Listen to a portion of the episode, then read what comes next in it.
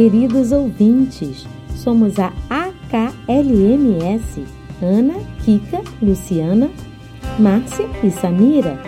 Estaremos coladinhas em vocês quinzenalmente às quintas-feiras com leitura, nossa doce loucura, com poemas, mini contos, poesias e o que mais der na telha.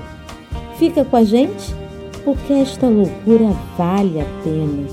Este é o nosso podcast de número 2 e quem está lendo para vocês é a. Eu sou Kika Dantas e vou ler para vocês hoje um mini conto de Druila Pacaia de nome O Sinal. Os flashes pipocavam, seguidos por vozes que soavam como grasnar de aves selvagens. O que é isto? Questionavam alguns pessimistas. Embevecidos, os otimistas murmuravam com voz soprosa: Lindo! Magnífico! Estupendo! Em comum, todos repetiam que aquilo era inusitado.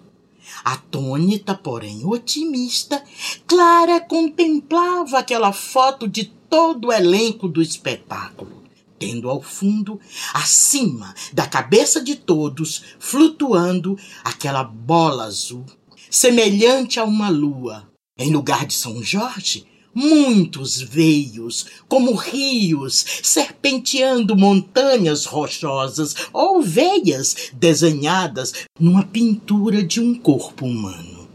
Alguns incrédulos buscavam justificar a presença da lua azul na foto por algum raio de luz que teria entrado pela janela.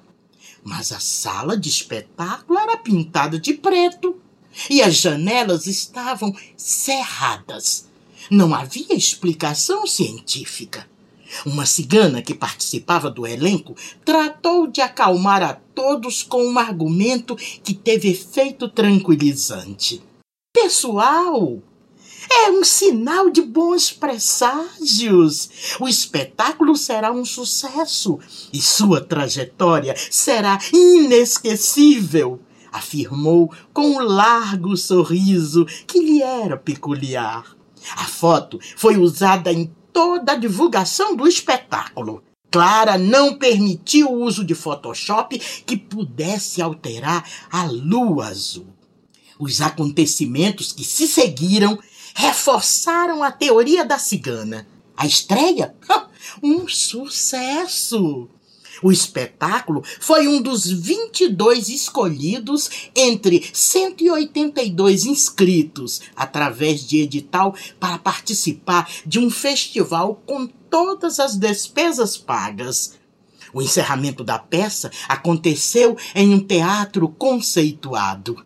Enfim, o espetáculo, como havia previsto a cigana, cumpriu uma trajetória de sucesso. Dois anos depois, o diagnóstico médico dado à sua amiga cigana caiu como uma bomba na cabeça de Clara. Foi constatado, através de exames, câncer de pulmão com metástase. Ou seja, o miserável havia se alastrado e atingido o fígado de sua querida amiga. Três dias após o diagnóstico, como num pesadelo, Clara sentia os soluços sacudindo todo o seu ser, ao ver o corpo de sua amiga cigana descendo para uma tumba fria, sua última morada naquele cemitério cinzento. Em choque, Clara sentia lágrimas ácidas escorrerem por sua face e desenharem em sua tela mental aquela lua azul, cheia de veios, enquanto um calafrio lhe percorria a espinha.